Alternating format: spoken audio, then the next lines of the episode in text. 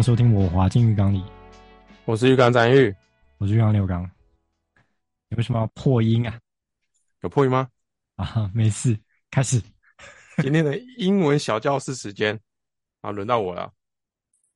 Logic will get you from A to B. Imagination will take you and everywhere. 哈哈哈！你是在整我啊？这句算简单吧？我刚刚再一次，再一次，再一次。Logic will get you from A to B. Imagination will take you anywhere. 哦，我大概知道啊，但里面其实有一些我不太会的生字。不应该啊！不是好呛哦，好呛哦！再一次我超烂。呃，前面有点，前面有点不太确定，但是我我这整句话意思应该是说，呃，凭借着想象力，我们可以到任何一个地方。透过、透过脚步只能从一个一点到一点，但是如果凭借想象力，可以去到任何地方。哦，对对对，没错。哎，没也不是透过，不是透过脚步啊，一开始是逻辑逻辑。哦哦，逻。哦，好好，对对，然后后面都对，后面都对，logic 是吧？还是哎，logic，logic 啊，随便啦。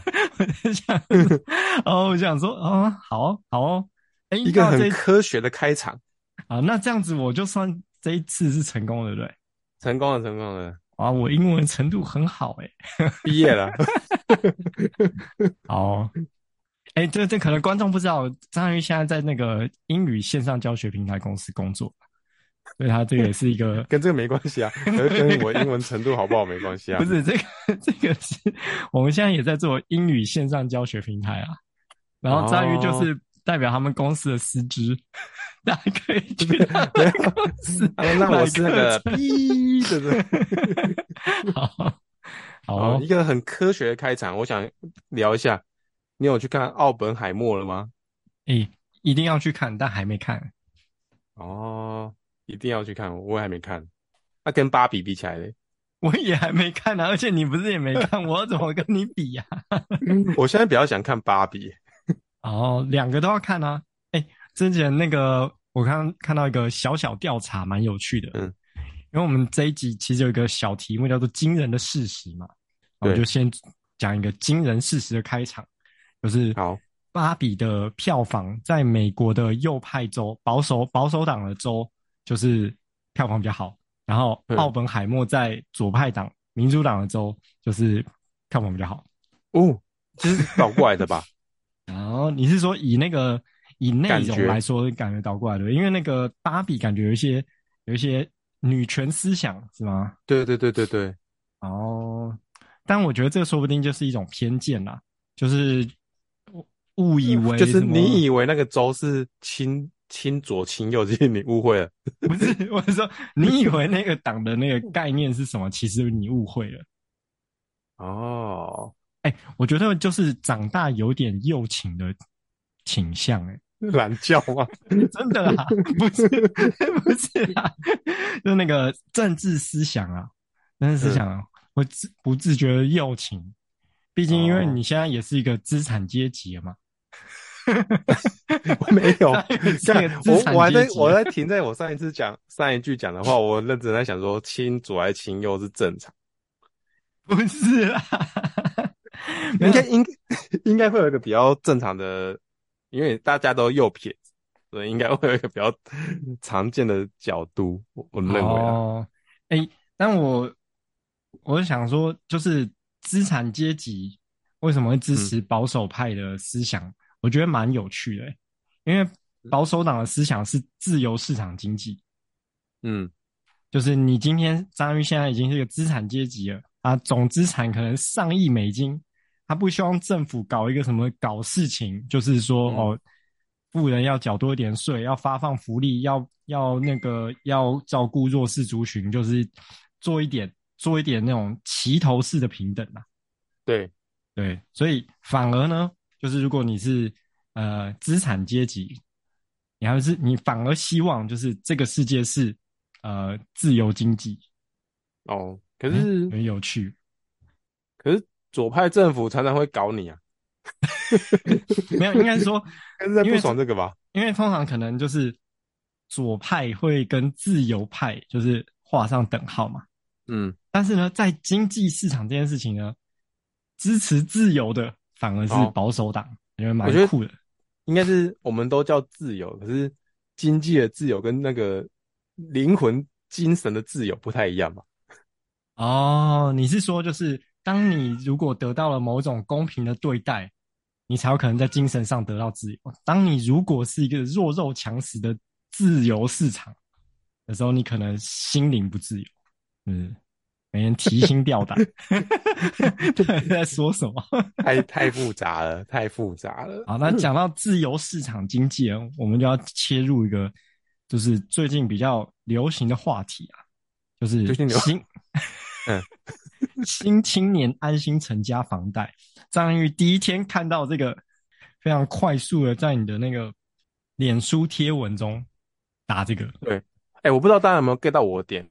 我的点并不是说这个这个方案怎样，我只是发现这个惊人事实。我现在来陈述它，就是它的话，就是说，如果现在是符合七年资格，其实应该是首购资格就可以了。它应该是放蛮宽的，就首购资格，你可以就是把你的房贷，呃，贷款的年限可以从三十年，原本三十年拉长到四十年，就是可能是要办四十年房贷是一件很容易的事情。那就稍微算一下，四十年房贷，那一年有十二个月，所以代表有四百八十个月要还，四百八十个月，然后去除以，我不知道为什么，我就去除以八，就是就变六十。哎，那如果如果我们那个时间轴是这样子啊，这样那个拉长的话，我一天上班就是八小时，所以一分钟等于一个月。我不知道大家听不听懂我讲啥笑？你除以八，是就切切切那个等份，同样是切成四百八十份，四百八十个月跟四百八十个分钟，其实就是我的一天的工作天跟我要还房贷的时间。哦，你这个就是变相的营养午餐算法。是啊，欸，因为我觉得 上班的时候觉得一分钟过很快，嗯。可是还房贷的时候一一个月很久哎，那一个月就要喷一次。但是应该说感体感上来讲，觉得上完一整天的班，如果你要用分钟数去算，就觉得干有够久。对，那这件事情一样，如果你一个月一个月房还房贷，你就是要还一样多的份数的月份啊，哦、就觉得这件事情也太久了吧？你，你透过一些算法把它集中起来，让你自己。对那个总天数感到欣慰一点，就发现哦，其实我只要工作多少天，这件事情就搞定了。没有，我算完之后，我是觉得我干、哦、还太久了吧，啊、更沮丧，比较偏沮丧那一块。嗯，哎、欸，可是我觉得把它集中成为所有的工作时数，感觉也不太现实。因为如果这样算的话，就是你一整年呢，你一整年一个月工作大概二十天嘛。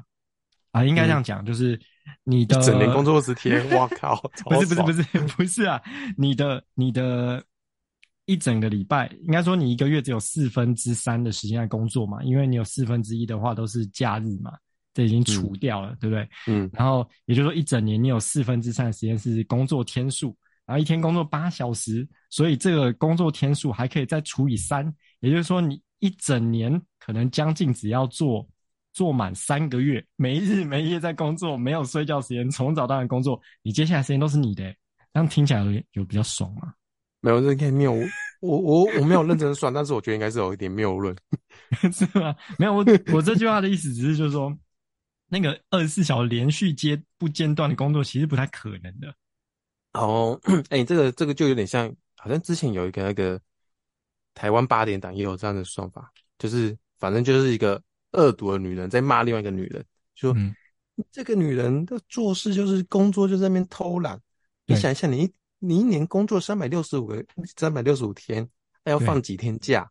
对，那、啊、你还有你还有什么什么什么可以扣？中间去吃饭啊，上厕所又花了时间，算一算呢，就是说、啊、你你整年只给我工作几小时而已啊。但他的那个木有论是他把那个、啊、他的吃饭时间是。”哦，他在算工时的时候是只算上班日的工时，对。但在算吃饭的时间的时候是把非上班日的吃饭时间给算进去扣。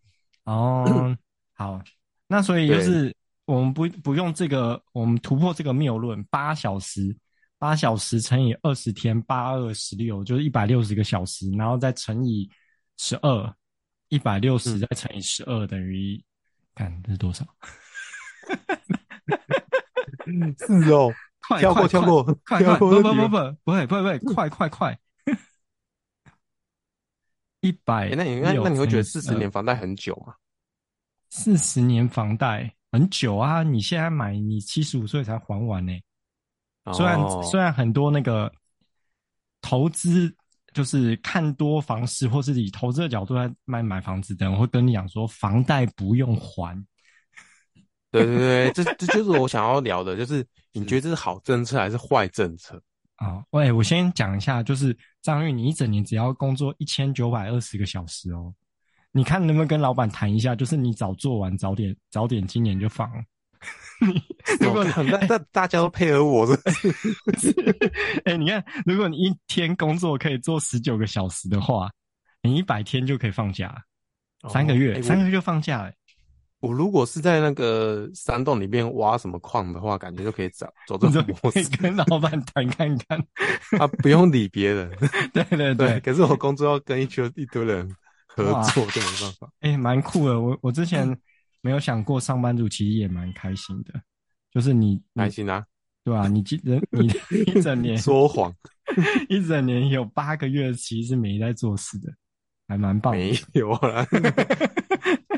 哦，好，我先哦，因为老板没有那种放假的心情吗？不会啊，啊老板你休假日的时候你，你你还在那边搞这个啊？你以前会啊，现在不会啊。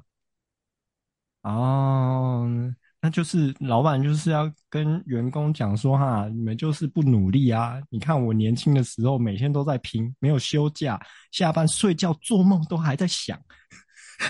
啊，你讲这个完全没加分呢，员工不会觉得多屌怎样？我知道，我跟你讲，对，但是我这个不是惯老板语录之一吗？做梦都还在想，所以才养你们这些社畜，你知道。你们工作不用花脑袋，我老板我叫你做什么就做什么，你们很爽的不知道。哎、欸，你你应该没有常常当我，那我觉得你没有常常当惯老板。惯老板应该是说，哦、你们为什么都没在想公司的事情？哦、我上上班、下班、吃饭、睡觉都在想公司的事情，你们为什么不这样子想公司？哦，哦，对对对对对，你要这种角度啦。对对，哎呀，还要再多学习啊。因为常听啊，然后社畜心里就想说，哎、欸，刚因为你的公司，你想很正常啊。你要回到那个四十年房贷这件事情，而我你刚刚其实少讲了一个，这个政策还有一个蛮蛮诱人的啦，是那个利率的问题啊，利率又可以谈到一点六。哦，对，利率有往下降，那我忘记多少。但是这个其实是之前的那个方案的升级版。因为之前那个方案呢，首先第一个是说，你其实他之前也有四十年的可能性，只是他可能条件比较严格、严苛一点。然后另外一个还有就是，它有一个总贷款额的限制，原本是八百万，现在是拉到一千万啊。对对对对对，主要就是利率降，然后年限拉长，然后贷款额度也提，贷贷款的总额也提。他现在一点六，其实。如果以你几年前来说，也不算降啦，就是就是跟几年前水准差不多。嗯，可是这应该是浮动利率啦。呃，对啊，但是因为但是其实这个事情还是要以当下的角度来看嘛，因为现在利率贵的话，那它还是算便宜。只是我觉得四十年这件事情不不太对，不太对。哦，不对的原因是因为已经到紧绷了的那种感觉，对不对？不是，呃。我觉得房地产这件事情的价格呢，价格呢跟跟你的动能有关，跟资金动能有关。嗯、那现在呢，呃，谁买不起房子？就是年轻人买不起房子嘛。年轻不年年轻人买不起房子，因为房价推升的很快。那、嗯、这个推升现到目前为止，它现在遇到几个阻力，一个就是利率调高，然后另外一个是、嗯、呃呃美国进行那个。货币紧缩，所以热钱回到美国，就是资金资金整个限缩了，所以它整个动能降低。加上现在那个中国市场，因为中国一直也是之前上一波房市一个推升很大的主力啊，中国人很爱买房子嘛。然后现在整个中国内部的市场也是进入一个类似通货紧缩的一个情况，所以就是这整个市场上其实它比较缺少动能，那四十年房贷其实就在对某一个族群在开杠杆，杠杆开更大，投嗯。就是投资房市的人不是会很喜欢这样说什么哦，房资房地产投资是开个可以开四倍五倍的杠杆，然后用很低的利息，啊、那那你年限加长的时候，其实就是杠杆在加大。对啊，我我整个理解就是说，是啊，房地产可以让你开五倍的杠杠杆，但是。但现在的年轻人，就是 或者是或者是大部分的人啊，不止年轻人，就是连那五、嗯、五五分之一的那个杠杆都压不下去了，所以政府再、啊、再开一点点。可是可是你压得下去啊？对，可是这件事情其实我觉得是很吊诡的，就是当你动能产生的时候，你的资金动能产生了，房价就会再往上走，是吧？房价有可能在往上走啊，啊，那最后就打回原形。可是我我在想的是，这种东西没办法一直紧绷，一直一直在继续往上去啊！你还可以再往哪里去？五十年吗？六十年？没有没有没有，不是不是不是不是，这个这个动能有很多层面嘛。因为刚刚我就有讲说，哦，美国货币政策那个是一个资金的动能嘛。嗯。然后就是，呃，对，其实最主要就是资金的动能。然后房贷利率也是一个资金的动能，就是利率变低，资金就宽松，大家大家敢买敢贷。那我们这个房市的，我们这个房价，就是这些整体的动能所推升起来的结果。然后现在这些动能大趋势都是收缩的嘛，一个收敛的状态。这个时候呢，就是在这个收敛状态，政府提供这个方案，再添一把火。那添，虽然这个火可能没有很大，嗯、因为呃，因为它可能条件的限制，真正能够使用到的这这个人数可能并不是多。但我觉得，我觉得它是。再加一点，加一点柴火进去，有可能导致某一些、某一些房型、某一些总价的房子，因为这个方案反而价格变高，因为量能出来。嗯，对啊，嗯，应该从政府的角度来讲啊，就是就是他希望这个东西不要断了，对啦，不要断哦，没有，没，要没人买房啊，然后房地产崩啊，这很严重嘛。这这个很，虽然说很多人都说，哎，那个囤房税打高一点啊，让那个房子爆掉啊，怎样的？但这个不可能，马上政府不让他，不可能做这种事情啊。可是我觉得这件事情，如果就政策来说不合逻辑，因为对啊，你想要打的对象可能是手上拥有很多房产的人，或者是那，但是你现在这个这个资金的动能所添加的是低总价、小户小房数的房型，嗯，那你反而让。你反而在这个整体的趋势之中，你没有打到豪宅，没有打到多屋，然后你打到就是小、嗯、小总价的房型，就很不好。没有政府没政府也没有打那两块人啊，啊没有。以原本的资金趋势来说，这件事情就是会逐渐逐渐回调嘛，然后基期拉长，这个这个基数就降低，就是说，现现在房价不涨。不涨不涨不涨个五年十年，那这个房价跟上我们的所得的成长，它就逐渐变得合理。嗯，对。但是这个呢，现在这个四十年的这个青安房贷，我觉得它一方面呢像是政策买票，然后另一方面呢，它就又像是你你为了这一这这一个区块这个族群里面可能可以买到的房子房子的房型跟总价里面再增加一点资金动能。以更高的杠杆方式增加资金动能，嗯，所以它反而我觉得是一个整个颠倒的一个策略。颠倒的策略吗？没有，我觉得这其实算是一个符合年轻人诉求的策政策啊。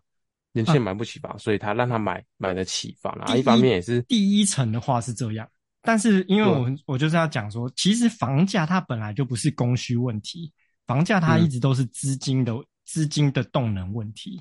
那现在在所有的房型里面，不管是呃台北市六都，或者不管是偏乡，因为大环境的关系，现在没有任何一个房型拥有资金动能，然后包括也造成就没有量能嘛，没有量能出来，没有需真实需求。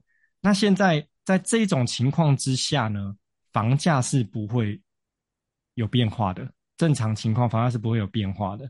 那但是，因为了现在这个四十年的清安清安的政策下来，呃，条件，银行给你贷款的条件更轻松了，更优惠了，嗯，导致你本来是呃买不起，或者是你可能可以买得起的人，有一个更划算、更轻松的选择。嗯，或者是你挑了一个总价更高的的这个房型，嗯、或者是本来比较低价格的房型，价格抬升了。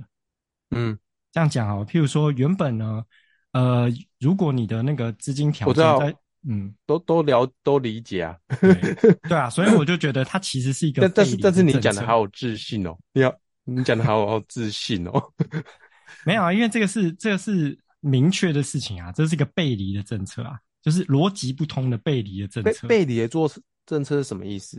背离的政策就是他本意是想要让买不起的人买得起嘛，对不对？但是现在呢，因为环境的关系，其实已经降低了很多资金的动能，嗯、也就是说房价不会涨。嗯，可是因为你开了一个这个条件，把这个条件再加的放宽。你是不是在这个条件里面做了一某一种的货币的宽松？你说他呃原本说哦，你是说买不起的人那买得起，所以呃现在是假设大家能买的距离就是一千万，你那等五年那些人可以买得起一千万东西，但是你现在再加这东西就变成说啊干不起了，变一千两百万这样子是吗？啊。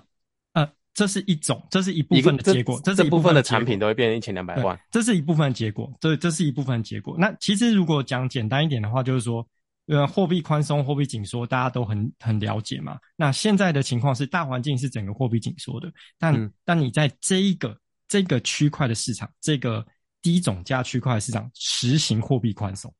嗯，对啊。哦，但是我觉得他们不是这样想，诶，他他只是要维持这个东西继续。要有人买，因为他只要有人买，然后其实就是，呃，用信用去贷出很多的钱出来，可以做其他事情。那是不是就货币宽松？对啊，就是你刚刚不能让这个停啊。不不，就是你刚刚讲说的嘛，就是让用信用贷出更多的钱，这件事情就是印钞票，这件事情就是货币宽松。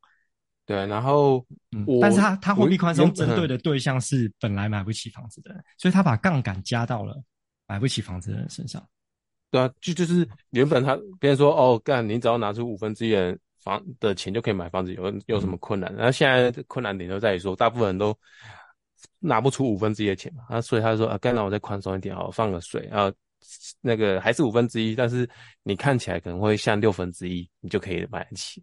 其实现在就这样子，然后但是再过不久之后，就会去看这个呃看起来像六分之一的那部分，也很多人都买拿不出来了。对，对啊，所以说我觉得他就是。我觉得它就像是杀鸡取卵，或是政策买票，因为另另一方面是说，就是它是安抚居住正义这件事情这个议题嘛，嗯，就是安抚居住正义这个议题。可是这个安抚的方式非常的，我觉得反制啊，非常愚民啊。因为居住正义有很多种形式可以去表现嘛。如果政府真的是要照顾，譬如说三十岁以下的人拥有居住正义，那就是租的好，租的便宜，租的好。那我们的市场的那个商品其实是可以可以供给这件事情的，而不是说就是哦，让二十五岁的人也买到房子了，然后很多人都跳进这个盘里面了，然后大家都 进入到了一个老鼠会的形式。对，哦，哎，可是租不起嘛？现在其实租得起的，我觉得大家在吵，并不是并不是租不起的问题啊，对啊，因为像台北是那个租金的报酬率超低啦。一到两趴而已啊，所以其实大家是租得起啊，大家在吵的还是买不起这件事情啊。所以你你说在台湾居住正义，我觉得有点不太，不 跟国外的可能不，我觉得可能不完全一样吧。国外国外的就是哎、欸，我租得起就好，但是台湾你是租得起的、啊其。其实我们两个人讲这个，其实有点你知道站不住脚啦，因为但是我觉得它其实还是一个整体思维的事情，就是说大家觉得一定要买自己的房子，嗯，这件事情。所以他才成立吧。嗯，我在想的是，干这东西就是等于你继续跟未来做借贷，然后这些东西我不可能再继续下去啊，嗯、因为我们出社会，二十岁工作十年，三十岁买房，四十年房贷代表七十岁还，嗯、你还能怎样？如果等到下一代的人没办法没办法出得起这些钱的话，你下一步要开什么？五十年房贷吗？六十年房贷？我知道国外有那种百年房贷，但是但是我觉得在台湾不会接受这种事情，代代相。没有啊，其实我觉得它不是不是，我觉得它应该不是你说的这个走向，就是它比较像是说，我现在选举当急，安抚了很多人的心情，你用了新的青年的贷款这个方式，你多了一批能够买得起房子的人，觉得哦，嗯、我受惠于这个政策。可是事实上就是，嗯、呃，房购物的这个市场，大家其实通常不是真真的还到了那个你贷款年限，大部分人都是提前去规划。嗯、那时候我去买的时候，呃，那个银行的做放贷的业务的业务员也讲说啊，平均大概十五年大家都会还完。嗯，意意思说这是这是。你你贷三十年，你十五年就会还完。其实没有，我觉得那个业务员都是听前辈讲的话。每个前辈都说：“哎、欸，你可以跟那个你的客人讲说，你十五年就会还完了，所以不用有压力。”啊，啊，他跟我不是现代人跟以前不一样啊。嗯、现在我四十年，我一定四十年还完了，你也是吧？呃，他跟我讲这件事情的时候，不是在跟我讨论要借酒还是借不酒的问题，因为嗯，借久。对他来说，反而是我条件要更好，他才愿意借我久一点嘛。嗯，他是要他是要卖我房贷寿险，然后房贷寿险的年限、嗯、保障年限只有十五年，然后说为什么就十五年？哦、然后他就说呃，因为他们他们精算过，就是大概十五年大家都会还完。所以，但是我我觉得那个十五年是一个落后的数字，但是他们他没有顾虑到现在人的理财观念不同啊，有可能有可能，不过因为那个十五年。嗯我觉得，就站在银行面有可信度，是因为那个十五年跟他自己有关嘛。他今天办这个房贷的寿险，如果大家都是很更长的年限还完，其实这个房贷寿险那个那一个银行本身并没有受惠到啦，就是它的风险其实会增加。如果它这个精算是有问题的话，它的风险其实是会增加的。我要讲的，我要我要讲的事情是，十五年还完的这个意思呢，其实表示的事情是我们的个人或是国家整体的薪资收入成长的速度。你成长的速度超越了这个你的贷款的总额的时候，那你当然就提前还完了嘛。不会。我不会，我我知道，我知道，我知道张宇有一个自己的理论。这个理论呢，我们可也可以讲清讲细一点。为什么张玉觉得他不会提前还完？是因为房贷利率以及房子这个资产的年化报酬率，就是其实可能会落后于股票市场。对啊，对，所以张玉希望用更多的资金投入股票市场，来用那个的年化报酬率去盖过。他现在遇到的这个呃贷款的趴数跟房子的年化报酬率这样子，嗯，对。但但我、欸、我我的意思是说，就如果大家的资产是明显或是大幅度的得到提升的时候，提前还完房贷的整体意愿会高很多。所以你刚刚是说，就是如果如果后来还能怎么样呢？五十年房贷还六十年房贷？其实不会。我觉得政府其实是应该要做的，本来就是。着重于如何让整体国家的呃资呃收入所得提高，去盖过这、啊、这件事情。他一定想做这件事情，但这件事情本身很难啊。嗯、台湾已经二十年，差不多 差不多走一个很糟糕的状况了吧？虽然说现在可能有一些产业收入比较高啦，啊，要不然每个人都嘛喜欢这样讲，就是都想要做这种事情，就是让薪水追上房子房子的涨幅。嗯，所以张玉刚刚其实是要。告诉大家，就是张玉打破这个迷思。哦，我没有讲那么多，我原本只要跟你讲，干，我想一下，觉得干这个四十年超久了，惊人的发现，其实只是这样子而已。哎、欸，其实但是但是说真的、啊，虽然我理性上觉得这是政策买票，或者理性上觉得这是不对的事情，嗯、但如果我能贷到四十年，我还是想贷啊，肯定贷啊，能开能开杠杆，为什么不开呢？对啊，肯定开啊，开爆啊，对啊。嗯你看，你说如果说这个时间说说缩小时间轴时间尺度，对，我上班时候去上个厕所，一两分钟就干，就是就是缴两个月房贷掉。哎、啊，这这样子还很久哎，我上个两分钟的厕所再回来，但我跟刚刚没什么差别，我还是一样要再坐半小时，坐在办公室里面坐超久的，所以刚刚你还两个月房贷也没什么。你要再还好久好久的房贷，哎、欸，如果把房贷这件事情当做就是一个你与生俱来需要做的事情，会不会感觉好过一点？你在睡觉的时候不会想说，干，我到死之前还要睡好几个小时啊，好累啊！哦，哎、欸，未来未来搞不好就这样子哦。好，那我们就继续讲张涵玉这周的惊人发现了。对，一直把我 这个议题聊太久，我快没有时间了。好，下一个技能发现，最近都在都在下雨嘛，对不对？对。那你知道下雨降雨几率的算法吗？我不知道降雨几率的算法，但我好像知道降雨几率代表的意义。那呃，假设新闻如果报说，对，好，今天台北降雨几率五十趴，你觉得它什么意思？你走出门有一半一半的几率会淋到雨啊？哎、欸，是这样也没错，但是又有点不太一样哦。哎、欸，对对，我我知道你说的这个事情，但我有点是说五十，哎，我想一下，是说那个降雨量吗？是跟降雨量有关吗？不是。哎，好好好，那你说。好，然后说，大家会以为说降雨几率五十趴，就走出门有一半一半会淋到雨。对，但是事实上，这降雨几率，你，某个在每个地方不太一样。但我也我也忘记台湾的算法这样，但是有一种计算方式是说，你例如我讲台北，就是说台北有一半的面积会下雨，但是那一半的面积很有可能在阳明山啊、金山、啊啊、是这个是这个意思吗？台湾也是这个意思吗？对对对，台湾我不确定，这可能要查一下。但是你就有可能说，干台北有五十趴会降雨，但是事实上那五十趴可能就是在阳明山啊，嗯。市区其实不会降雨的，五五十趴不是几率，是面积。对，也也可以用面积，用面积来算的也是可以讲降雨几率。哦哦，那你这是在哪里发现的事实？这是个惊人的发现吗？我好像知道你说的这个，可是又有点跟我听的不太一样。不过。没关系，好，他是这是哪里发现哦？就是啊，我有一天我觉得，刚这个降雨基地也太不准了吧？然后去查一下，他说，哎，原来降雨基地这样定义的哦。哦，所以你意思说，有一天你看到降雨基地百分之九十，结果你那一整天都没遇到下雨，就觉得干什么烂气象，然后就去查了之后，发现哦，除了你活刚活动通勤的这条路，在其他地方都在下大雨。因为啊，如果拿拿很大的土地来讲，干拿台湾来讲。我们以为台湾大，哦、台湾可能跟你讲说降雨几率八十趴，但是有可能台湾大部分的人都不会淋到雨，因为大部分人口集中在都市。哦、是这样子吗？那这样子每天降雨几率都不会为零啊？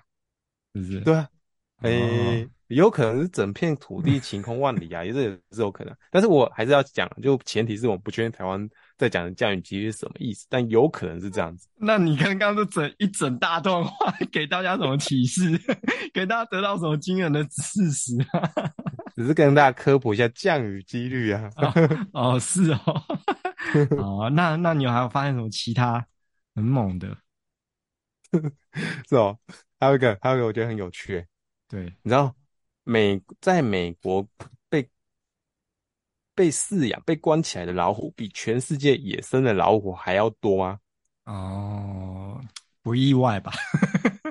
我觉得这个 是惊人，感觉不太惊人。没听过，没听过，但是也不意外吗？对 对对，嗯，是哦，这跟那个什么白犀牛或者什么熊猫吧，随便讲一下，熊猫可能也是这样吧？对不对？野生熊猫，猫比起人工饲养的熊猫，应该是超过了吧？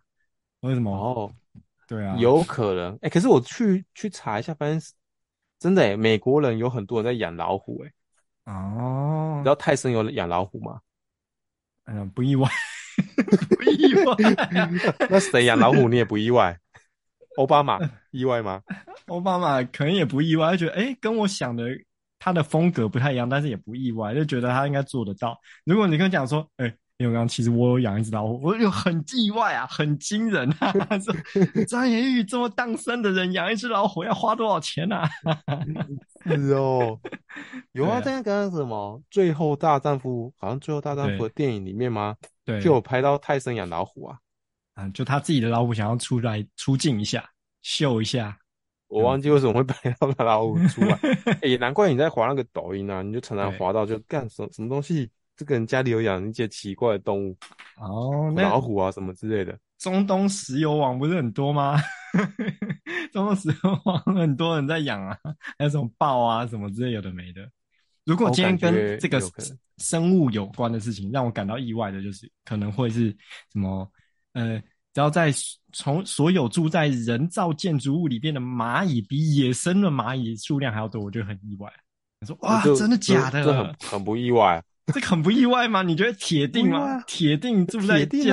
哎、啊，不是人类。你刚刚这程度八十趴哎，不是你刚刚自己都讲了，我们的都市全球都市可能占全球的面积土地面积只有几 percent，不知道对不对？嗯，然后那广大的土地里面，竟然养不出比这些小小土地面积里面还要多的蚂蚁，怎么会？哦、好，那那那我又想到了，这这是临时想到，没有提前做功课，可能会有讲一些错误。对，但是我不确定啊，反正就是说。全世界的人如果把它集中起来，然后搅成肉肉球，啊、就这样堆叠起来，它那个面积，它大概就是一个美国纽约中央公园的大小而已。哦，这个很多人讲吧，这个很多人讲，有人讲过、欸，而且不用弄成肉泥吧？我记得好像把全人类可以塞进什么几个足球场大的那个，就是要塞成肉，就是要做成肉泥。呃，不用 不用，密度要那么高啊。哦，可是这也蛮惊讶的，啊，就是听到的时候就看，哎，原来原来原来人那么少，不是六七十亿吗？六七十亿哦，我们我们平常使用更多了啦。我们平常应该应该是说，我们个体面积平常使用的那个范围太大了，你知道？你自己想，你现在，哦，你跟你女友住在那个空间，可以塞多少人？太浪费了吧？说 我让你两个融合。其实其实占超小位置。对啊，不是你现在住的地方应该有个十五平吧？没有啦，哦，哦，没有十五坪，抱歉啊。你看我们有多浪费空间啊。啊，sorry，所以那至少有个十平吧，十平有吧？好，那不要讲那么复杂，就是你们两个人应该躺在一个一平大的空间就够了吧？如果那个一平大长方形的话，应该可以够睡你们两个人。嗯哦，哎，可全世界人可以挤进中央公园，但中央公园应该也蛮大的。但是你一个人居住就已经占了超过十倍的浪土地浪费了。哦，好，哎，你那边还有什么？你那边有什么惊人的发现吗？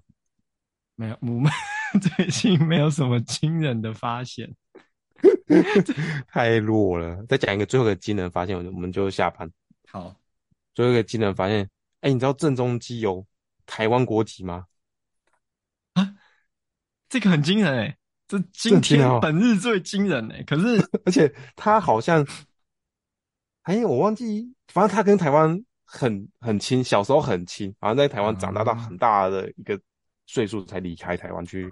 可是你这个话题偏阿北、欸，然后再一个惊人的，不是？你知道郑中基他爸爸是谁吗？我知道他爸是一个什么经纪公司的老板，还是什么娱乐金牌大风啊？啊，金牌大风的老板哦，对对对，啊，金牌大风老板是台湾人啊。哦，但但是你这个真的偏阿北，因为、啊、因为这这现在应该有超过一半以上的台湾国民不知道郑中基是谁。那大家可以去听一下，我们这期节目结束了。好，那我们今天节目就到这个位置，拜拜，拜拜。